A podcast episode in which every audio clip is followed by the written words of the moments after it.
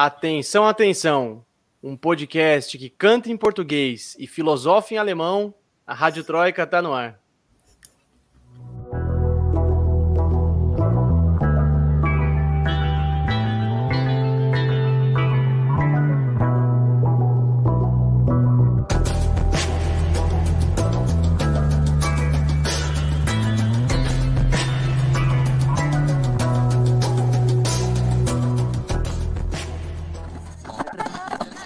Rádio Troika. Sejam todos e todas muito bem-vindos, muito bem-vindas. Está começando o episódio número 23 da Rádio Troika. Esse é o podcast de política internacional em três blocos, aqui nos canais de Opera Mundi. E o episódio de hoje traz um destaque: a volta dos que não foram. SPD sai na frente da disputa pelo poder na Alemanha. Os primeiros sinais que nos apontam para possíveis resultados das eleições na Alemanha, o desempenho dos principais candidatos nas pesquisas e a ligeira vantagem da social-democracia alemã na disputa vai ser o tema do nosso segundo bloco. Nos destaques das nossos correspondentes, a gente vai discutir a luta contra a especulação imobiliária em Berlim e os problemas que o presidente de argentino Alberto Fernandes está enfrentando com a direita. Claro que também teremos nosso querido FBA Mundo, festival de besteiras que é solo mundo, e nossas já tradicionais dicas culturais no final do episódio. Eu sou Lucas Stanislau, repórter de Opera Mundi, como sempre não estou sozinho aqui nessa missão. Recebam com muito carinho a repórter que joga o Toque Me Voe, diretamente de Madrid, na Espanha, Camila Alvarenga. E aí, Camila? E aí, Lucas, boa noite. Boa noite, Amanda. Boa noite para todo mundo que está assistindo a gente aqui ao vivo.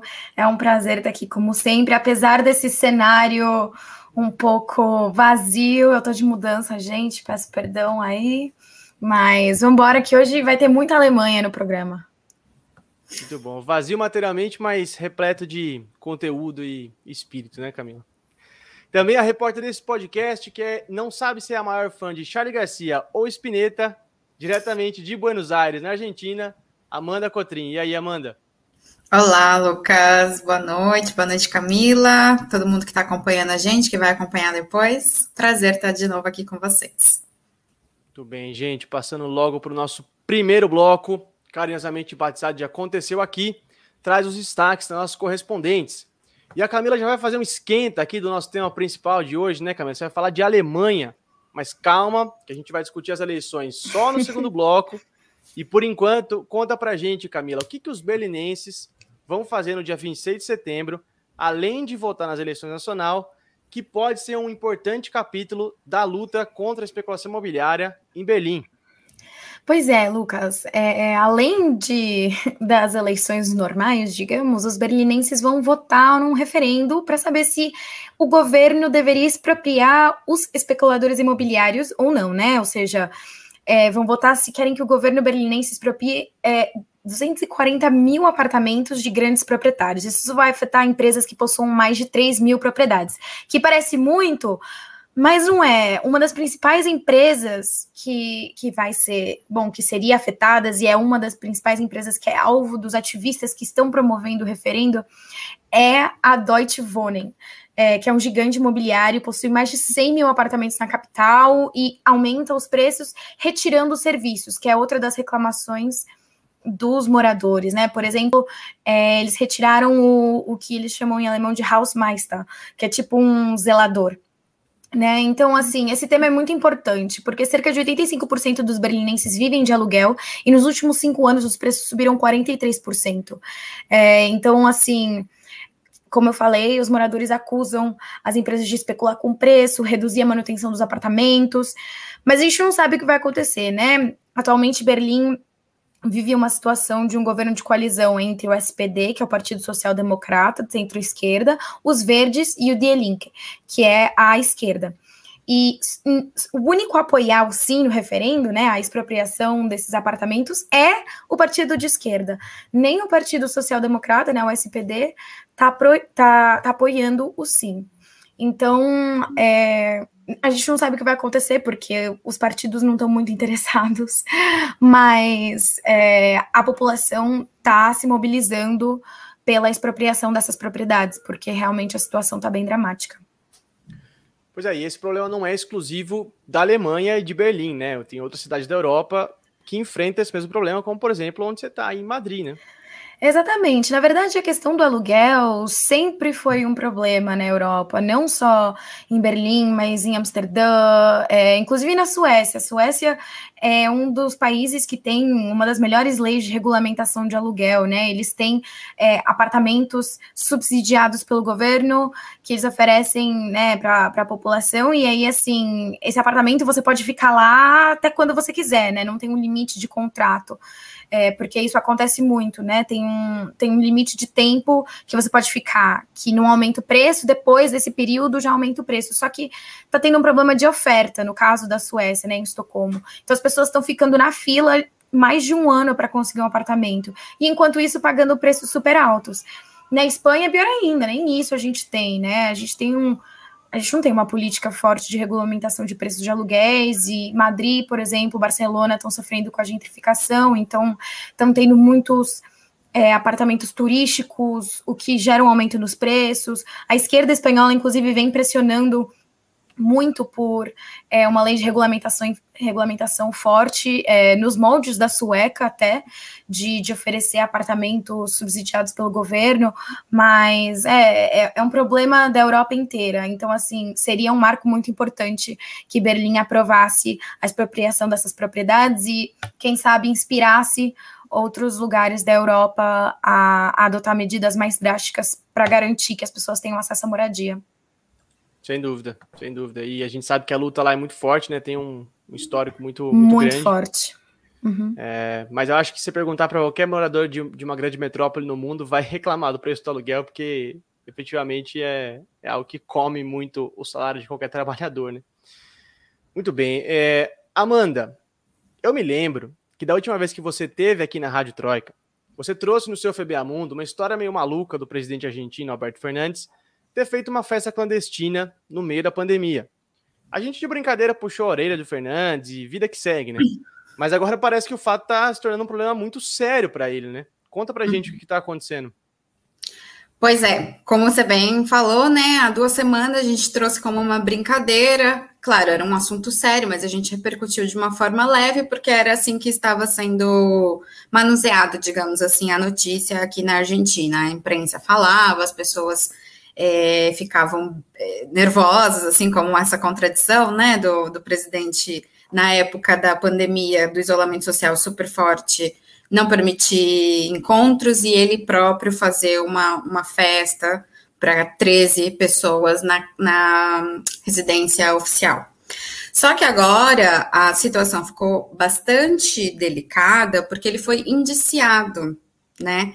Então, a, agora ele, ele teve que é, fazer uma. Ele escreveu uma própria defesa dele, né, para justificar por que ele não pode ser condenado, assim, porque se ele for considerado culpado, presidente ele pode pegar de seis meses a dois anos de prisão, digamos assim, por descumprir a própria regra que ele estabeleceu e a justificativa do promotor é que ele colocou em risco a saúde pública. O presidente Fernandes, ele enviou então ao juiz, e lembrando que o presidente da Argentina, ele é advogado, ele dá aula na Universidade de Buenos Aires, assim, ele é uma referência dentro do direito, então, assim, a defesa dele é bem contundente, né, então ele pediu é, no processo, né, absolvição, e ele pretende doar, esse é, é a, o compromisso dele, né, que ele doaria metade do seu salário por quatro meses a um laboratório aqui do país que realiza pesquisas de testes e faz testes sobre a Covid, que seria uma forma aí de, de compensar, digamos assim, é, essa situação. Ele também, como advogado, disse em sua defesa que, como não houve contaminação durante essa reunião, ou seja, ninguém pegou Covid, não houve delito. Então, que, portanto, a forma dele compensar essa situação seria doando é, o seu próprio salário, metade do seu próprio salário, por quatro meses.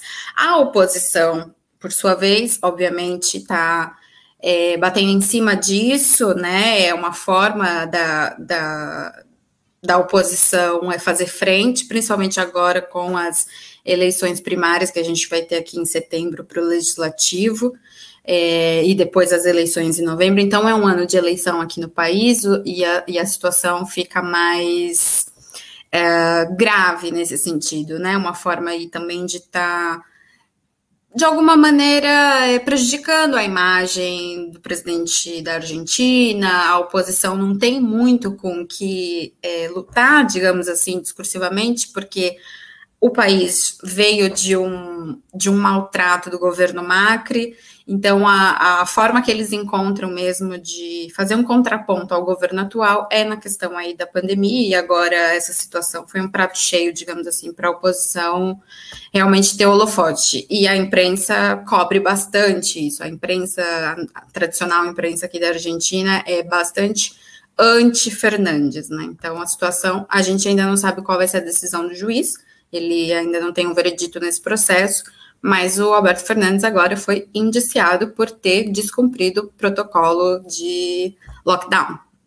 Pois é, eu ia te perguntar exatamente isso, né? O fato de estar se aproximando de um processo eleitoral faz com que a direita faça um uso político enorme de um fato que, óbvio, é problemático, é grave. A gente já salientou, inclusive, no episódio passado, como é grave, né? Essa, essa questão do Fernandes ah, fa fazer uma coisa e falar outra.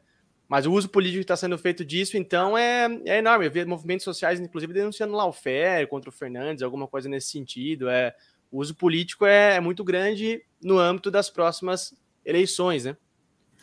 Exatamente, é uma forma de você é, diminuir, né, desgastar a imagem também, né, porque o Alberto Fernandes ele não tem muita habilidade, digamos assim, nos pronunciamentos públicos dele, né, então, quando ele vai falar com a imprensa, dar uma coletiva, enfim, ele não tem essa, essa, esse manejo da comunicação tão boa quanto ele tem, de repente, como um professor.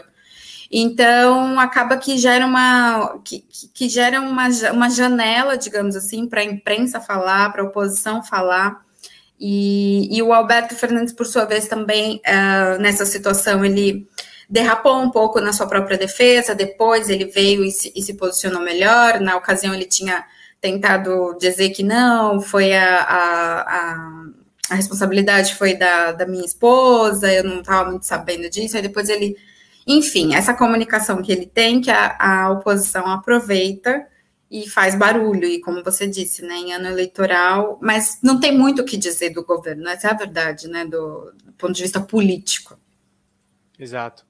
E eu vou, vou voltar a dizer uma coisa que eu disse quando a gente discutiu isso a primeira vez, há, há 15 dias atrás, que é assim, isso mostra o grau de preocupação que o país está tendo com a pandemia, né? Para o mal e para o bem, assim, porque aqui o Bolsonaro, o presidente brasileiro, sai a todo momento e aparece aglomerando a todo momento, e o Fernandes deu uma deslizada e já está ganhando uma proporção é, gigantesca comparado com a, a reação que a gente tem com, com o Bolsonaro aqui, que é grave do mesmo jeito, mas enfim, a recorre, é, é mais recorrente, né? É, muito bem, gente. Acho que a gente encerrou os assuntos aqui do primeiro bloco. A gente vai tomar aquela água, respirar 30 segundinhos, não sai daí que a gente já volta para discutir o nosso tema principal de hoje, as eleições lá na Alemanha. A gente já volta. Rádio Troika. Você já fez uma assinatura solidária de Opera Mundi? Com 70 centavos por dia, você ajuda a imprensa independente e combativa. Acesse www www.operamundi.com.br barra apoio.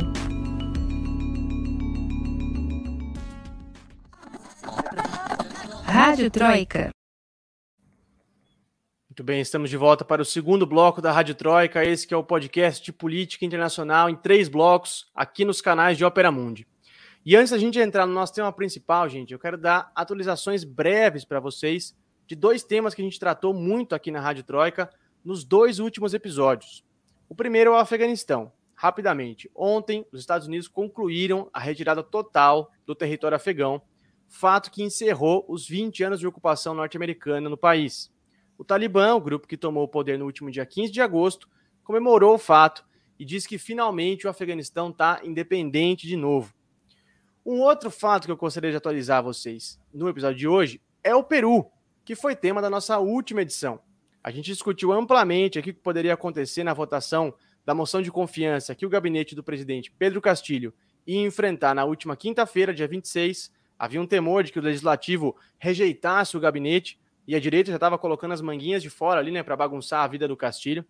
Mas o fato é que o gabinete foi aprovado por 73 votos a 50.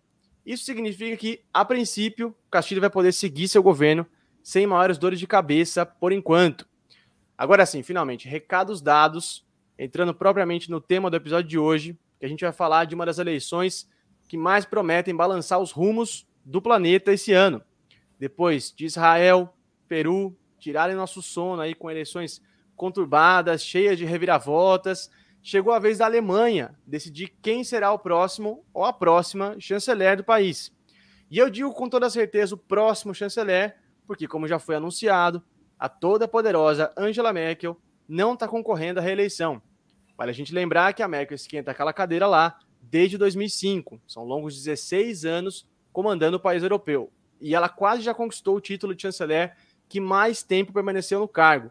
Ela só perde para o Helmut Kohl por dias de diferença. E aqui eu quero fazer um aviso para toda a audiência. Devido à complexidade dos nomes envolvidos no tema de hoje, uma vez que a língua alemã é um chuchuzinho, hoje nós teremos, além do troféu FBA Mundo, o troféu Pronúncia Perfeita, para deixar todo mundo à vontade aqui, confortável. Não, brincadeira, gente, brincadeira. É só para dizer, sejam pacientes, perdoem o nosso singelo alemão, tá bom? Muito bem, gente. É, e sem esse elemento de previsibilidade no horizonte, né, que seria é, sem a atual chanceler na disputa, né? Porque se concorresse de novo, a Merkel talvez seria mais favorita para vencer o que, que os alemães vão fazer? Apesar de ser ainda uma incógnita, o resultado que vai sair das urnas no próximo dia 26 de setembro deve responder a alguns sinais que já começam a se manifestar em pesquisas de opinião e debates entre os candidatos. Debates no plural não está muito certo, né? Porque até agora só rolou um debate de fato entre os principais candidatos, que aconteceu no último domingo. E ele vai ser o primeiro aspecto que a gente vai comentar no episódio de hoje. Em rede nacional e ao vivo, o Amin Laschet, candidato da CDU, partido da Merkel, não convenceu muito. E o mau desempenho dele confirmou ainda mais a vantagem do Partido Social Democrata alemão, a SPD, cujo candidato, Olaf Scholz, vem liderando algumas pesquisas de opinião, podendo levar a social-democracia de volta ao governo após longos 16 anos de governo Merkel. O Scholz é atual ministro das Finanças e vice-chanceler, um dado importante para a gente entender a popularidade dele. A gente sabe que a SPD, embora tenha vivido só um dos quatro mandatos de Merkel fora do governo, sempre esteve ali perto do poder, né? Porque formou por três vezes, como ainda forma atualmente, uma coalizão com a CDU, que talvez seja um dos principais pontos de estabilidade do governo Merkel. Mas voltar ao poder, eleger um chanceler, é de fato algo que o partido não faz desde as eleições de 98, quando Gerhard Schröder sucedeu o, esse sim, mais longevo chanceler da história da Alemanha, o conservador Helmut Kohl. E a SPD tem motivos reais para vislumbrar essa possibilidade, justamente pelo que dizem as pesquisas. E aqui eu apresento mais um elemento, um elemento para nossa discussão. Uma pesquisa publicada no último domingo, no dia do debate, que é uma das mais recentes, publicada pelo jornal Bild, mostra o Laschet, o candidato da CDU, com 21% das intenções de voto. A queda é significativa, já que no começo do ano o partido aparecia com 34%. Já o Scholz, da SPD, lidera com 24% das intenções de voto. E uma diferença de 3 pontos percentuais a quase 20 dias da eleição, não dá para a gente dizer que já ganhou, né? Mas também não dá para a gente desconsiderar. A vantagem existe e ela é significativa. Somar a tudo isso, a gente ainda tem que olhar para os outros partidos, porque afinal de contas a Alemanha funciona como regime parlamentarista e a composição do próximo parlamento vai ser fundamental para definir as possíveis coalizões a serem formadas, porque como diz um velho amigo meu, chegar ao governo não é a mesma coisa que chegar no poder, não é verdade? Bom, voltando às pesquisas, em terceiro lugar aparecem os Verdes, um partido intimamente ligado às pautas ambientais. A candidata da legenda, Annalena Baerbock, aparece com 17% das intenções de voto, citando a mesma pesquisa do domingo publicada pelo jornal Bild. E por que, que o desempenho da Annalena é tão importante, né? Porque um bom desempenho dos Verdes pode indicar a possibilidade de uma coalizão entre eles e a SPD, o que jogaria a CDU, depois de 16 anos de governo, na oposição. Vale lembrar que o Schroeder, o último chanceler que a social-democracia conseguiu eleger em 1998, governou justamente numa coalizão SPD e Verdes. Então existe um precedente aí na história da Alemanha. É claro que o cenário ainda é hipotético e essa dança das cadeiras a gente só vai saber mesmo depois de apurados os resultados, que é quando começa é, o período de negociações ali entre as bancadas do parlamento. Além disso, a gente não pode descuidar, nunca, never, da extrema-direita, encarnada na Alemanha no partido Alternativa para a Alemanha, né? AFD na sigla em alemão, que segundo as últimas pesquisas tende a repetir os mesmos resultados das últimas eleições e ficar nos 12% ou menos. De qualquer maneira, as conversas por coalizões podem determinar qual o papel que vai ser jogado pela extrema-direita, já que hoje em dia, diante da coalizão CDU e SPD, a extrema-direita é a principal força de oposição no parlamento. É claro, para completar o scratch das eleições alemãs, tem o partido Die Linke, a esquerda, que é, como o próprio nome indica, um partido de esquerda. Está aparecendo em algumas pesquisas com 6, 7%, em outras com 5%. E por que esse dado é importante? Primeiro, porque, a depender do desempenho da SPD, o D-Link pode sim ser importante para talvez formar uma coalizão que garanta a maioria da social-democracia. Por outro lado, se o desempenho do D-Link for ruim, partido pode ficar muito próximo de não cumprir com a cláusula de barreira, que exige pelo menos 5% dos votos ou ao menos três mandatos diretos para entrar no parlamento. Aqui tem uma questão de como funcionam as eleições alemãs que a gente vai explicar já já para vocês. Um registro importante sobre o D-Link, né? Esse partido à esquerda é herdeiro do SED, que governou a Alemanha Oriental, um país socialista, até 1989. Para não perder o costume, manter a tradição, vou fazer o cruzamento ali na ponta esquerda para nossa centroavante Camila Varenga, com aquela pergunta tática, Camila. Explica para a gente como é que funciona o sistema eleitoral alemão, porque apesar de ser parlamentarista e ser muito diferente do brasileiro, por exemplo, ele tem peculiaridades que podem ser determinantes para o resultado do pleito, né? Exatamente, Lucas. Vamos lá, então. É, tem a ver com o que você estava falando da cláusula de barreira, dos mandatos diretos. O que acontece é que o sistema eleitoral alemão consiste de realizar dois votos, né? Quando as pessoas vão votar, elas votam em duas coisas diferentes. Uma é o voto de mandato direto, isto é, votam diretamente num candidato para assumir ali a cadeira dele no parlamento. E ainda tem o voto em lista. Ou seja, eles votam no partido, né? Na, na lista que o partido divulga é, de deputados para entrar no parlamento, né? Que é o, a, o Bundestag. É, bom, e aí no Bundestag as cadeiras se dividem em dois, de acordo com esse sistema de voto. Metade vai para os deputados que se elegeram por mandato, mandato direto, perdão, e metade vai para os deputados que se elegeram por lista. Só que para o partido entrar no parlamento, ele tem que passar dessa cláusula de barreira, né, que é de ter no mínimo 50 50, 5% dos votos desse sistema de lista, ou conseguir três cadeiras por mandato direto. Então, existem duas possibilidades de entrada no parlamento. Isso favorece partidos como o De Linke, por exemplo, que pode não conseguir superar a cláusula de barreira, mas por por toda essa trajetória que você falou de, de governar em Berlim Oriental e de ter apoio na parte leste da Alemanha, pode ser que eles consigam eleger os três deputados e acabar entrando no, no parlamento. E aí, enfim, isso pode gerar uma série de cenários. Até porque as pesquisas de intenção de voto, que você estava falando, Lucas, elas refletem a intenção de voto nas listas, não nos candidatos. Então, sempre tem surpresas aí, isso pode mudar totalmente o, o rearranjo da, do parlamento, mudar a correlação de forças, pode criar uma série de possibilidades de coalizões, né? Como você estava falando, o, o, SPD pode se aliar aos verdes, pode se aliar a SPD, verdes e o Die Linke, que é, por exemplo, a situação que a gente tem em Berlim.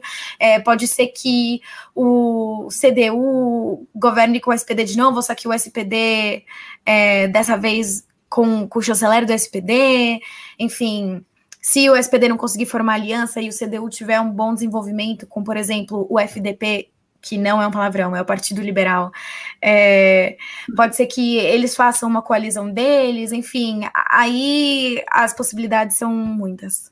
Pois é, o sistema parlamentarista prevê esse tipo de negociação, né? E Exato. a gente pode ficar aqui mil horas é, discutindo quais seriam, a, o, quais seriam os arranjos possíveis, mas a gente só vai saber mesmo quando forem apuradas as urnas e a gente tiver o resultado nas mãos. Uhum. O que a gente pode fazer, que é o que a gente está fazendo aqui hoje, é analisar esses sinais que já começam a aparecer para a gente, como, por exemplo, um deles ficou evidente no debate do último domingo.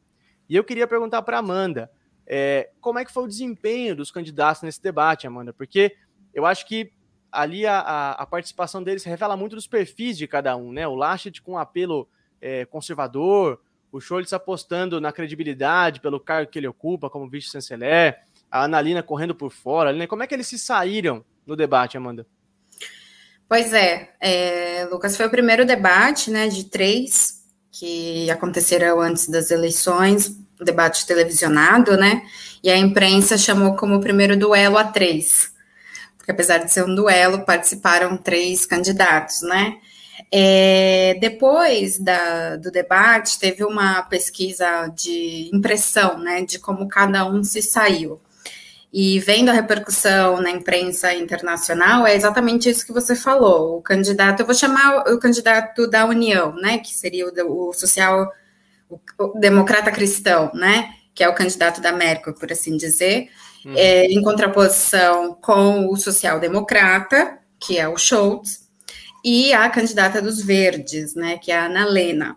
Então, os três com posturas assim bem diferentes, o, o candidato da União tinha uma postura mais, teve uma postura um pouco mais agressiva, mais persuasivo, ele foi mais enfático em algumas colocações, diferente do social-democrata, que ele teve uma postura mais de confiança, mais simpático, uh, mais convincente, assim, é, a, a, imprensa até chama, assim, o, o jeito Schultz de ser, assim. É, e a candidata verde, digamos que dos três, assim, a mais neutra, por assim dizer, né? Ela apostou bastante na pauta ambiental, que é a pauta que ela representa, e também uma pauta muito importante para a sociedade alemã, né? Então, eles debateram, pelo, pela, pela repercussão da imprensa, a gente percebe que eles debateram pouco política europeia, e eles se centraram bastante em temas como Afeganistão, pandemia, mudanças climáticas e também fizeram uma discussão sobre linguagem inclusiva, linguagem neutra, né? Então, depois do debate, essa teve uma pesquisa, né, de impressão e o, e o Schultz é, foi o vencedor, digamos assim, né? Foi o melhor avaliado no debate, o que se mostrou mais preparado e que teve mais simpatia do público, é, seguido do candidato é, social, é, democrata cristão da União, que é o Amir Laschet, e depois a candidata verde, que é a Ana Lena. Essa foi basicamente a, a o resumo da, do debate de domingo, é, o primeiro debate televisionado, Lucas. Pois é, e o, e o desempenho do Scholz no debate é, reflete, de certa maneira, as pesquisas, né? Que ele, apesar de ele não estar liderando com margem, com folga, ele tem uma, uma ligeira vantagem, e isso se refletiu na opinião do público perante de, depois do debate, né? De, de, fato, ele saiu como o, o mais querido ali o, o, de melhor desempenho. Agora, entrando, gente, de fato no papel dos partidos, né? Como eu disse há pouco, a gente precisa ficar de olhos bem abertos com a extrema-direita, que tem crescido não só na Alemanha, mas também na Europa como um todo, né? E a gente sabe que a Alemanha e extrema-direita não podem combinar nunca, por razões óbvias e históricas, gente. O passado alemão é traumático para todos os povos do mundo. Camila, como que a AfD, o partido ultradireitista da Alemanha, está chegando para essas eleições? A gente tem que ficar muito, super ou mega preocupado. Bom, assim, mega preocupado a gente sempre tem que ficar, porque a extrema-direita sempre é motivo de muita preocupação. É, principalmente se a gente pegar o desempenho da extrema-direita em outros países da Europa, tipo na Espanha, né, que o Vox é a terceira maior força do parlamento, é complicado porque isso fortalece a extrema-direita em outros lugares, né, e o AfD, como acontece é, com a extrema-direita em outros países, inclusive no Brasil, é muito bom em fazer campanha nas redes sociais, né, inclusive o bom desempenho do partido quando o partido tem desempenhos é, melhores, é por conta dessa campanha que eles fazem pelas redes sociais, o Facebook, mas, ao mesmo tempo, por conta dessa combinação perigosa entre a Alemanha e a extrema-direita, a gente tem que lembrar que a Alemanha mantém muito viva a memória do que a extrema-direita no poder significa, né? Para quem já foi para Berlim, por exemplo, assim, você caminha e tem ali os restos da, da, Segunda Guerra Mundial, do nazismo, do Muro de Berlim. Então, é, essa, essa memória é mantida viva Então, assim, existe uma consciência muito forte de que a extrema-direita é muito perigosa, né? Mas, assim, então por isso seria muito muito dramático se a extrema-direita chegasse a ter um resultado muito expressivo na Alemanha, sabe? Eu acho que, por conta dessa memória que os alemães têm e da educação que eles recebem na escola, eu acho complicado, assim, complicado. Eu acho pouco possível que a extrema-direita tenha um desempenho expressivo, mas sempre é algo para a gente ficar de olho, a gente nunca pode descartar. E, e por isso também, né? Pelo, pelo que está acontecendo no resto da Europa, e também porque se a extrema-direita, a AfD, for bem na Alemanha, também vai puxar a extrema-direita em outros países, né? É um efeito dominó. Então, é Exato. perigoso não só pela Alemanha. Pela importância geopolítica que a, que a Alemanha tem na Europa, um bom desempenho da AfD, por exemplo, nessa, Reflete na França. eleições, vai refletir, vai refletir no, no partido da Marine Le Pen na uhum. França, no Vox espanhol, Sim, para bem e para mal, né? Se eles forem mal, também vai fazer com que a Marine Le Pen perda, perca força é, na França, então. Exato. Agora, olhando para a extrema-direita, a gente também tem que olhar para o partido de esquerda, né? É, como eu disse há pouco, o de Link está é, tá numa situação ali beirando 6, 7% nas pesquisas e não é um resultado bom, mas também se, se atingir esse resultado, não precisa se preocupar com a cláusula de barreira, como a gente já falou, dos 5%. É, e quem sabe, já tem até gente falando, é, em uma possível, é, um possível papel do D-Link numa futura coalizão com a SPD, né? Amanda, o que, que a gente tem que prestar atenção no desempenho do D-Link? É possível o D-Link jogar um papel importante numa coalizão com a SPD? Como é que você projeta o desempenho do partido e essa possibilidade, embora remota, ainda existir? É, Lucas, é uma questão essa, viu? Inclusive, os, os analistas, né, é, como está muito incerto, assim, e essa colisão, assim, digamos assim, que estratégica que, que não tem como prever, mas que, digamos, que vai ser muito determinante é, para toda a política, digamos, né? Porque, claro, a, pensando no The Link, é um partido de esquerda, a Angela Merkel já se pronunciou algumas vezes, assim, como num, num tom de provocação, dizendo que ela jamais é, faria nenhum tipo de colisão com, com The Link e que ela não poderia dizer o mesmo do Schultz. E sempre que ele é perguntado se ele faria ou não uma colisão com com partido de esquerda, ele não se posiciona claramente. Ele, ele nunca, nunca diz que sim nem que não. Então, eu acho que estrategicamente ele, ele faz bem, né? Porque isso vai depender muito de como, como, como vão se dar, como vai se dar o cenário, né, daqui para frente.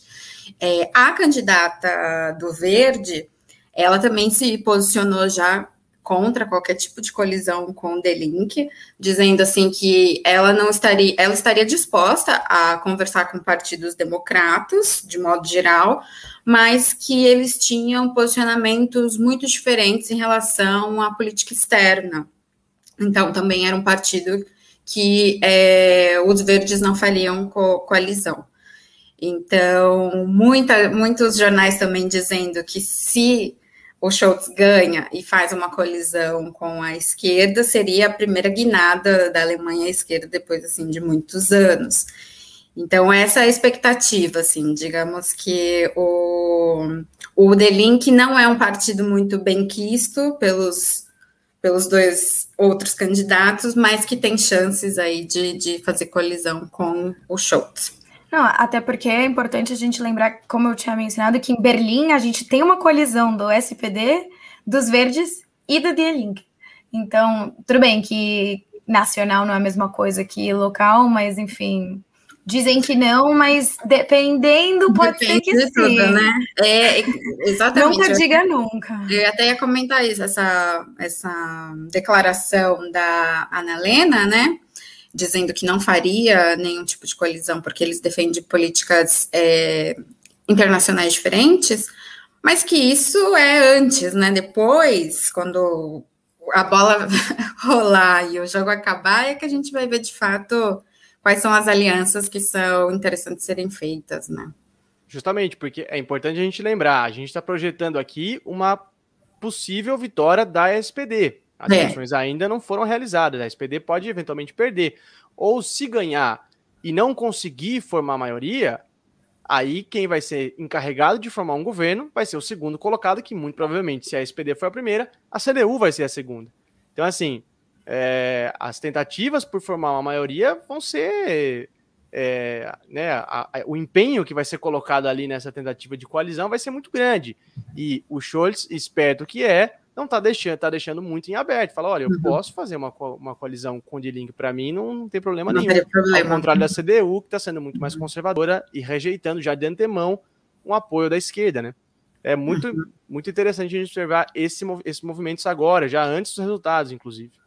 Uhum. É, agora, sim, a gente falou, Camila, um pouco de como ficaria a Europa, num, dependendo do resultado da AfD, né, da ultradireita, é, dos reflexos que isso teria no, em outros países europeus.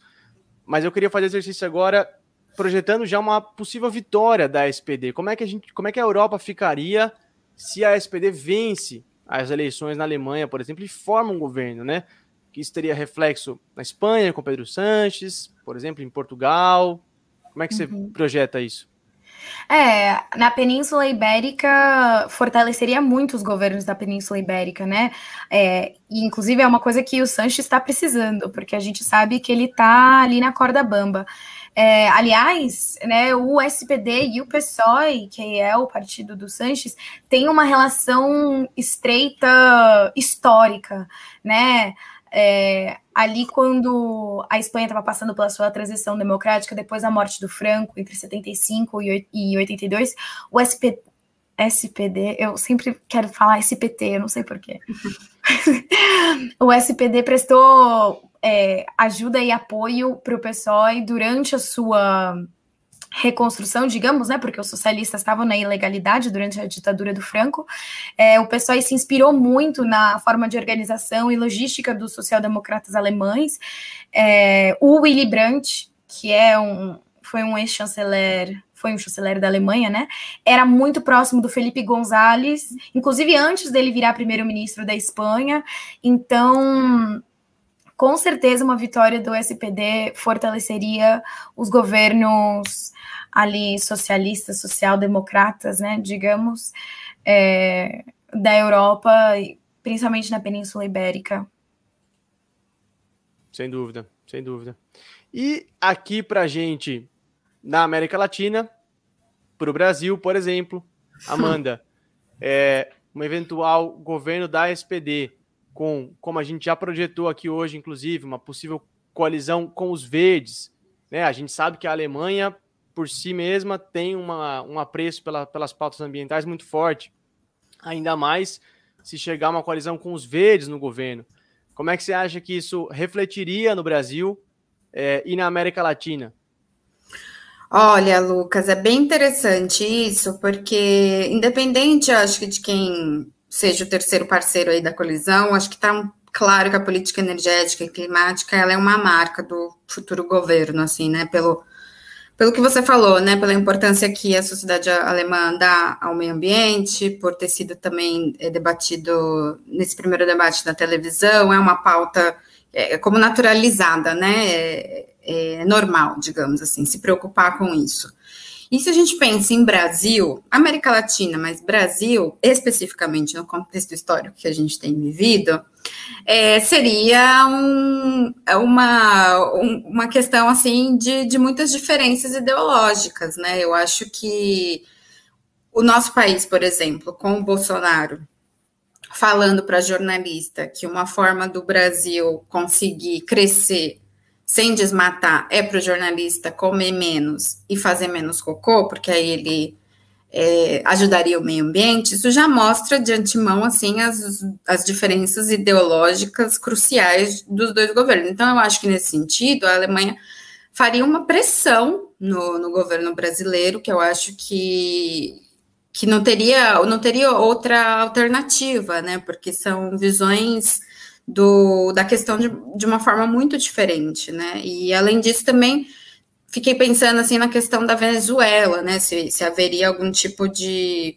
de mudança aí na posição também, porque é, a Alemanha reconheceu o Guaidó como presidente autoproclamado, né? Mas agora com Maduro mais fortalecido e uma oposição na Venezuela assim quase que é, é, inexistente, também fica aí a, a, minha própria curiosidade em saber assim como que esse esse novo governo e até com a entrada do Delink, digamos, como uma coalizão, como que enxergaria essa, essa questão aqui também na América Latina? É importante a gente lembrar que é, um futuro governo, um provável, um possível governo da SPD com os verdes, fo focando na pauta ambiental, como a gente projeta que focaria, né? Ou seja, muito, afastaria ainda mais o. isolaria ainda mais o Bolsonaro do resto do mundo, né? Essa imagem de párea uhum. que ele já conquistou por mérito próprio aumentaria ainda mais. É, existe só um outro cenário, gente, que a gente acabou não comentando aqui, mas que depende talvez muito do desempenho da extrema-direita, que é um provável uma provável coalizão de novo entre SPD e CDU, como acontece hoje, mas com a SPD na, liderando o governo, né? Uma vitória da SPD nas eleições, mas temendo a extrema-direita juntar de novo essa grande coalizão, como eles chamam, né? Hoje em dia, SPD e CDU, mas com a SPD liderando, é, chefiando o governo. Gente, as eleições vão rolar dia 26 de setembro. O Opera Mundi está preparando uma cobertura mega é, especial para esse evento. É, se eu fosse vocês, eu não perdia. Então, fiquem ligados lá no site e aqui nos nossos canais também, nas nossas redes, nas nossas plataformas de podcast, que vai ter muito material saindo até lá e no dia da eleição e no pós-eleição também comentando. A gente também está pensando já numa Rádio Troika especial para o pós-eleições, para a gente comentar todo esse cenário que a gente projetou hoje, que aí a gente vai falar com dados, né? Com, olha, saiu as eleições, alguém ganhou, já vai formar governo, então o que, que vai acontecer? Então a gente está preparando já uma cobertura super especial para isso. É, fiquem ligados no site e aqui nos nossos canais no YouTube, no Facebook e nos, nas plataformas de podcast. É, eu acho que a gente esgotou o assunto aqui do segundo bloco de hoje. Eu quero pedir 30 segundos para vocês para a gente respirar, tomar aquela água e voltar aqui com o show da galera, que eu sei que vocês já estão ansiosos para isso, eu também tô. Não sai daí que a gente já volta. Rádio Troika. Inscreva-se no canal de Ópera Mundi no YouTube e ative as notificações para não perder nossos programas. Curta e siga nossas páginas no Facebook e no Twitter. Ah, e não esquece de seguir nossos podcasts na sua plataforma favorita.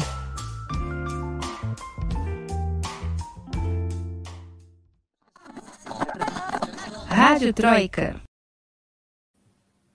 Muito bem, estamos de volta com esse bloco que é o show da galera, que é sucesso aqui em São Paulo, em Buenos Aires, em Madrid, em Viena, em Lisboa. É sério, gente, eu tenho acompanhado a repercussão do nosso podcast em outros países. Gente de muitos países escutam a Rádio Troika hum. pelo Spotify. Olha, hum, Áustria, Japão, de verdade, de verdade. A Alemanha, que a gente falou hoje, tem brasileiro lá escutando a gente. Quem sabe alemão até, né? Aprendendo português com a gente. é... E eu sei que o mundo inteiro tá ligado no FBA Mundo, que é o, que é o festival de besteiras que assola o mundo. Esse bloco inspirado no meu tio avô, Stanislau Ponte Preto, grande jornalista brasileiro, que inventou o FBA Pau, o festival de besteiras que assola um país lá em 64 a gente vai trazer para vocês aqui as maiores besteiras que saíram na semana. E você aí de casa, vota pelo chat, você que está assistindo ao vivo aqui no YouTube, no Facebook, vota em quem merece o troféu FBA Mundo. E eu começo com a nossa ultra campeã, Camila Varenga. Seu FBA Mundo de hoje, por favor. Bom, vamos lá. Não queria vir falar de Bolsonaro no FBA Mundo, mas aqui não tem jeito. Não tem jeito. Toda semana é mais uma coisa. Então, assim, é, na sexta-feira passada, é, o Bolsonaro conversou com um grupo de apoiadores dele ali no Palácio da Alvorada e ele voltou a estimular a população a comprar armas de fogo. Mais especificamente, ele falou que todo mundo tem que comprar fuzil, né? Porque povo armado é um povo não escravizado. E falou que é idiota quem quer comprar feijão, que na verdade as pessoas têm que comprar fuzil. Então é isso, chamou as pessoas de idiotas por quererem comer, né? E falou que é melhor comprar fuzil. E aí, enfim, saiu um monte de charge, né? De, de gente falando, ai, como é que come o fuzil? É, enfim, é mais triste do que né, uma besteira. Também é uma besteira, é uma besteira triste. Mas esse é o meu FBA Mundo de hoje. É, triste, num, num, num, país que está voltando a sofrer com, com a voltando fome. Voltando para o mapa da fome, o presidente é. fala uma coisa dessa, pois é. Muito bem, mas então, então se quem quer comprar feijão é um idiota, então eu sou um idiota, gente. Só para deixar muito claro aqui, tá? É, muito bem, Amanda Cotrim, por favor. Bom, enquanto isso, no país Argentina. Gente, a notícia da semana, assim, que tem que virar Mundo é a invasão das capivaras Nossa, no Nordelta, que é um condomínio fechado, assim, é um lugar de gente que tem muita grana e foi construído em cima de reserva ambiental, eles têm um lago privado. Se vocês derem um Google aí, vocês vão ver imagens do lugar, assim, é, parece tipo um resort privado de casas, enfim. Nesse contexto, gente, tem muita grana para você acessar o condomínio, uma super segurança, assim, classe média alta, alta, alta mesmo, aqui da Argentina. Fica na província de Buenos Aires, na, na parte norte da província. E aí, esses moradores foram acordados com uma enxurrada de capivaras, assim, que começaram a invadir o lugar. e virou capa no La Nación. La Nación fez uma grande matéria. Nossa, assim, eu amei. Indignados, falando assim: olha, coitados, né, dos moradores E, a, e, a, e, as pessoas que eles entrevistaram, né? Tipo, ai, é, teve um motociclista que ele acabou levando um. Como diz, gente, quando vem uma enxurrada assim de capivara, ele acabou caindo, tipo um carretel de Tomou um tombo das capivaras. Levou um tombo das capivaras. Aí a moradora falou que acordou com uma capivara quase pegando a cachorra dela no quintal. Enfim, assim, as capivaras entraram mesmo no habitat que naturalmente é delas, né? Então, assim, elas só estão recuperando o que é delas, nem de direito, mas de natureza. E o mais legal foi a repercussão, assim, criaram um montão de meme, assim, do pessoal, sei lá, é, capivaras de todo mundo, univos, assim, pra gente Amanda, começar. Eu vi um, eu vi um que era uma capivara lendo o capital. Muito boa, né? E é essa, essa ideia, né, da gente é, recuperar aquilo que sempre foi nosso, e, e, e o mais engraçado também foi a repercussão aqui, porque não sei, depois que a gente sai do Brasil, a gente até perde um pouco a noção. Eu não sei se isso seria notícia no Brasil, imagina, capivara invadindo um condomínio. Mas aqui repercutiu demais e foi muito engraçado. E, e, e, ainda não se sabe o que vão fazer com as capivaras, mas elas seguem aí. Olha, capivara, eu, eu sinto uma campeã hoje, hein? Sinto uma campeã. Aliás, várias campeãs, é. capivaras campeãs. Muito bem. Exatamente, gente. capivaras lutando contra o capitalismo. Vai lá, Lucas. Quero ver você depois dessa. Muito bem, o meu FBA Mundo vem lá do Peru. Eu estava acompanhando a votação de confiança, como eu já dei a atualização para vocês aqui. A gente discutiu na semana passada, no último episódio. Pedro Castilho colocou o gabinete dele a, é, a votação de confiança no Congresso peruano. E eu estava acompanhando a votação ao vivo ali, né? Trabalhando. E o premier, o primeiro-ministro do Castilho, Guido Bedido, começou o discurso dele falando em Quechua, que é um idioma nativo de povos indígenas, não só peruanos, mas de vários outros países latino-americanos, e milhões de peruanos falam esse idioma. É, na mesma hora, no mesmo instante, vaias e protestos da extrema-direita, principalmente do partido da Keiko Fujimori, Força Popular, hostilizando o Belido, porque ele estava falando um idioma que não era o espanhol, que era um idioma indígena. Como se não bastasse, ele foi interrompido pelas vaias e pelos protestos. Como se não bastasse, a presidente do Congresso, a Maria del Carmen Alva, interrompeu o Belido e pediu que ele traduzisse tudo o que ele tinha falado até o momento e, e passasse a fazer o pronunciamento em espanhol. E ela justificou dizendo: os demais não entendemos, Premier. Ou seja, nós não entendemos Quechua. Então, assim, para quem acompanha, por exemplo, a política boliviana, é muito comum a gente ver não só parlamentares, mas ministros né, do, do governo do ex-presidente Evo Morales e do atual governo do presidente Luiz Arce falarem em idiomas indígenas. Inclusive nas televisões, não só estatais, mas televisões privadas também, a gente ouve muita, muitos idiomas que não são o, o espanhol, o castelhano, a gente ouve idiomas indígenas. E eu, a hostilidade que o Belido foi tratado ali por se referir ao Congresso em idioma indígena é o meu FBA da semana, que mostra que o país ainda tem talvez umas léguas a caminhar ali no, na inclusão e na busca por direitos aos povos indígenas. E também significa muito é, aqui veio o governo do Castilho, né? Incluir os povos indígenas de volta no poder legislativo, no executivo e no debate nacional. É, o Lucas Dorim está falando que o maior FBA Mundo é que o partido da Keiko chama Força Popular, justamente justamente. É, muito bem, gente. Vocês votem aí pelo chat em quem merece o troféu FBA Mundo da semana. Se é Bolsonaro mandando comprar fuzil, capivaras anticapitalistas ou a direita peruana que não gosta de indígenas. Vocês votem aí pelo chat enquanto eu me despeço da Camila Varenga. Camila, muito obrigado. Eu sei que tá difícil para você aí, tá de mudança, tá tem várias caixas atrás da sua câmera, eu sei disso, porque eu já passei por isso recentemente. É, mas mesmo assim, valeu, muito obrigado. Seus informes finais, sua dica cultural, por favor. Bom, muito obrigada, Lucas, muito obrigada, Amanda. Como sempre, muito feliz de estar aqui é, e de ver os comentários da galera. É, o meu destaque cultural de hoje, já que a gente falou de Alemanha, é uma banda chamada My Kantereit, que eu não sei se eu falei certo, muito provavelmente não, mas não tem problema. Não tem troféu pronúncia, tá? Era só brincadeira, era um, BF meu. Não tem problema, mas enfim, né? Eu sei que o Rafa tá escutando, então, né? Eu sei que ele vai julgar a minha pronúncia. é brincadeira.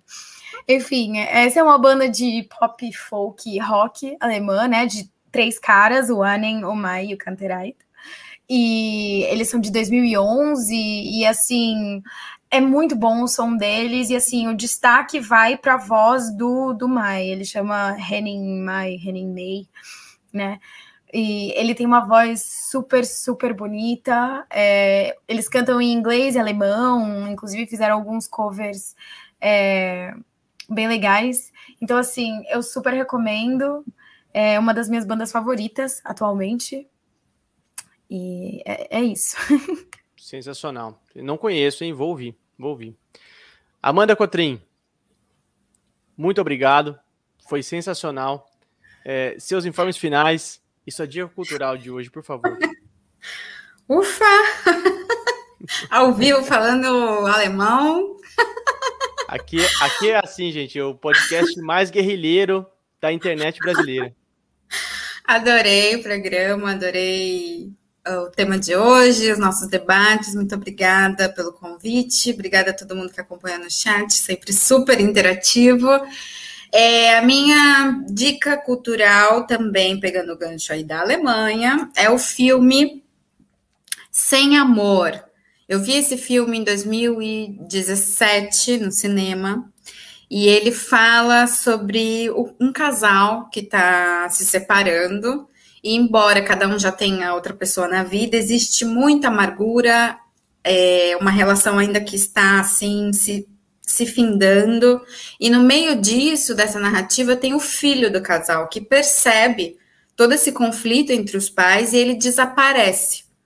E aí toda a narrativa do filme é justamente o casal procurando esse filho e aí, pra, nessa busca desse filho, eles vão perpassando geografias e lugares na Alemanha que o, o, o diretor faz uma relação de sentido da própria é, destituição, digamos assim, né, do que foi a União Soviética e o sentimento de, de que de que acabou, enfim, faz essa relação da política com a vida familiar. É um filme muito forte, muito forte no sentido de denso, mas vale muito a pena ser assistido. Acho que é um bom material também para entender um pouco a cultura dos alemães. É isso. Sensacional, Amanda. Onde tem disponível o filme? Ou plataformas alternativas? Tá. é isso, me, meia palavra, meia palavra. Gente, eu vou também vou de Alemanha, já que foi todo mundo de Alemanha aqui, eu vou indicar uma banda alemã que eu particularmente sou muito fã, chamada October Club. É isso mesmo, para quem está ouvindo e não está lendo na tela, é o Clube de Outubro, é exatamente isso, com K, tá? October Club, tudo junto. Essa banda, ela é formada por, pela juventude da Alemanha Oriental, do Partido da Alemanha, da, da, do Partido Socialista da Alemanha Oriental, lá nos anos 60, 70 e 80, ela tocou é, nessas três décadas e é simplesmente sensacional, assim, é um meio que um rock sessentista, setentista, que mistura também traços de música folclórica alemã, é, e as letras são sensacionais, e tem um, um, espírito jovem ali, setentista, muito, muito bom, aliado com letras de protesto, letras é, socialistas. Eu sou muito fã. Tem no, no Spotify, inclusive, October Club, e tem bastante coisa também no YouTube, é só vocês caçarem aí, que vocês vão achar essa banda que era da juventude da Alemanha Oriental, a FDJ. Sensacional essa dica. Busquem. É, órgão eleitoral. Não somos um sistema parlamentarista. É. Não fazemos coalizões. Então, quem ganhou. Capivaras unidas jamais serão vencidas. Ganharam Olha. as capivaras. Mas é que, gente, isso era muito bom. Não tinha como. Não tinha para ninguém. Não tinha para ninguém. Esse era muito bom. Até eu voto nas capivaras. Unidas. De pé, ó, vítimas da expansão imobiliária, né? E da agressão contra o meio ambiente. É. Exatamente. Bem unidos, capivaras. Muito bom, uhum. gente, muito bom. Olha só, é, antes de eu passar a programação para vocês, eu tenho eu tenho passado nossas redes, né? Então aqui, ó, arroba Stanislau Lucas, me acha no Twitter, no Instagram, Stanislau sem o E arroba CAM Alvarenga. Você acha a Camila em todos os lugares aí, no Twitter, no Instagram. E a Amanda, arroba Amanda Cotrim Fotografia. É o Instagram. Esse é só o né, Instagram. Né, Esse é só o Instagram. Muito Quem bem. quiser ver Buenos Aires por imagens, sigam-me. É isso aí. E as redes do Ópera, é claro, arroba Operamundi no Twitter, facebook.com barra Operamundi, aqui no youtube.com barra Opmundi. É, gente, vou dar a programação para vocês que essa semana está realmente é, cheia aqui no Ópera. Amanhã, dia 1 às 11 horas, tem 20 minutos de entrevista. O Breno vai entrevistar o diretor nacional da Consulta Popular, o Leidiano Farias. Na quinta-feira, dia 2, às 11 horas da manhã, uma entrevista com o professor e membro do Comitê Central do PCdoB, Elia Jabur, sobre o governo chinês. Na quinta-feira à noite, dia de sub-40, às 8 da noite, a gente recebe o Renato Freitas, vereador de Curitiba, pelo PT. Na sexta-feira, às 11 da manhã, o professor de economia Márcio Postman vai discutir se a esquerda deve retomar a mesma agenda econômica de 2003. Sugiro também que vocês revejam a entrevista que a ex-presidente Dilma Rousseff concedeu ao Opera Mundi, ao Breno, hoje de manhã, está aqui nos canais já, tem matéria no site, inclusive. Assistam, porque assim foi realmente sensacional. Na segunda-feira que vem, tem o Roda Mundo, comandado pela minha querida colega Fernanda Forgerini. E você sabe, a gente volta na terça-feira que vem com mais um episódio da Rádio Troika. Gente, muito obrigado pela audiência, foi sensacional, vocês são incríveis. Um beijo a todos, se cuidem e até semana que vem. O podcast Rádio Troika tem idealização e apresentação de Lucas Stanislau. A locução é de Fernanda Forgerini. Supervisão de Haroldo Cerávulo Cereza e Rafael Targino.